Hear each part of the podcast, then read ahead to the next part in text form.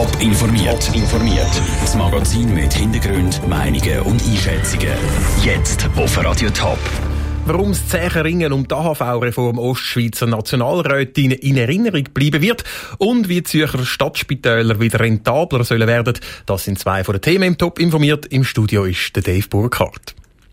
Zwei Jahre lang ist die Altersreform 2020 Thema im Bundeshaus. Heute Mittag hat der Nationalrat einen Schlussstrich gezogen und mit dem knappstmöglichen Resultat Ja dazu gesagt. Wie Politikerinnen aus dem Sendegebiet Däkerin miterlebt haben, im Beitrag von Peter Hanselmann.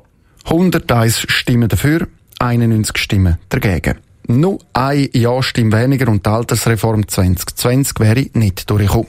Die St. Galler SP-Nationalrätin Barbara Gysi ist einfach nur froh, dass es gelangt hat. Wir haben hart gerungen, wir haben verschiedene Modelle angeschaut und aber eben auch müssen und können erkennen, dass das Modell, das man im Ständerat als Kompromiss ausgeschafft hat, mit dem AHV-Zuschlag, das ist, wo einfach das beste Preis-Leistungsverhältnis hat. Falsch, sagt Zürcher FDP-Nationalrätin Regine Sauter. Wir haben immer gesagt, eine Reform ist nötig, ist wichtig, aber nicht eine Reform um jeden Preis.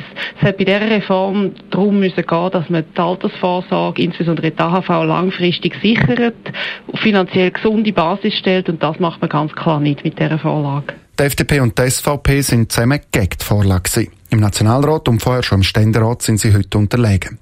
Aber nicht erst jetzt am Schluss. Schon in den letzten zwei Jahren sei eine Diskussion mit den Befürwortern von Reform nicht möglich gewesen. Ich bedauere sehr, dass man von der linken Seite von Anfang an geblockt hat, nicht bereit war, aufeinander zuzukommen. Man hat ein klares Konzept im Kopf gehabt. Wir haben Vorschläge gebracht, wir haben Kompromissvorschläge gebracht. Falsch, tönt es von Mitte links. Die CVP, die Grünen und die SP sind zusammen für die Reform gewesen. Also, wie sie jetzt angenommen worden ist.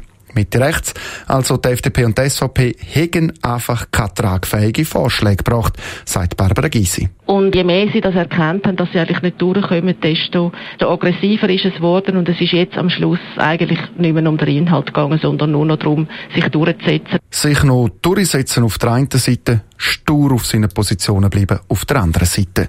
So zähe Diskussionen wie die zur Altersreform 2020 haben weder Barbara Gysi noch Regine Sauter bis jetzt im Bundeshaus erlebt. Der Beitrag von Peter Hanselmann. Was die heute beschlossene AHV-Reform alles beinhaltet, gibt's auch zum Nachlesen auf toponline.ch. Mit dem heutigen Entscheid ist der Streit um die AHV-Reform allerdings noch nicht fertig. Im September kommt die Vorlage dann noch vors Volk. Zürcher Stadtspitäler Weid und Triemli sollen wieder schwarze Zahlen schreiben. Darum hat das Gesundheits- und Umweltdepartement von der Stadt Zürich heute bekannt gegeben, dass die beiden Spitäler sollen zusammengeführt werden. Was das alles beinhaltet, im Beitrag von der Andrea Blatter. Das Triemli und das Zweitspital Zürich sollen ihre Kosten wieder decken und besser für die Zukunft vom Gesundheitswesen ausgerüstet sein. Das erhofft sich das Umweltdepartement von der Stadt Zürich aus dem Zusammenschluss der beiden Spitäler unter einer gemeinsamen Strategie. Bis jetzt sind die beiden Spitäler Konkurrenten mit unterschiedlichen Abteilungen gewesen. Jetzt soll aber gemeinsam eine neue Strategie erarbeitet werden. Nicht ganz einfach, sagt der Programmleiter von dem Zusammenschluss, der André Zemp. Ich habe einfach riesen Respekt vor dieser Aufgabe, weil äh, so ein Zusammenschluss von zwei Häusern mit so viel äh, langjähriger Tradition, das ist eine gewaltige Aufgabe, das ist für das Personal eine riesige Herausforderung und ich freue mich eben sehr auf die Aufgabe, weil darum habe ich es gesucht. Der Erwin Garicet, Direktor vom Stadtspital Triemli, freut sich auf die Herausforderung. Ihm ist es wichtig zu betonen, dass das Personal unter dem Zusammenschluss nicht werde leiden. Vieles wird bleiben aber auch vieles muss sich ändern. Und das, darum habe ich auch gesagt, Fusion ist wie eine Königsdisziplin von der Führung, oder? Angst habe ich ums Personal insofern nicht, als wir ja eh zu wenig Fachpersonal haben. Auch der Stadträtin Claudia Nielsen liegt das Personal besonders am Herzen. Sie sieht auch eine der grössten Hürden. Wir müssen nämlich sicherstellen, dass das neue Modell vom Stadtspital attraktiv sei für Fachkräfte. Das können sie aber nicht allein. Da bin ich natürlich auch auf die politische Unterstützung angewiesen.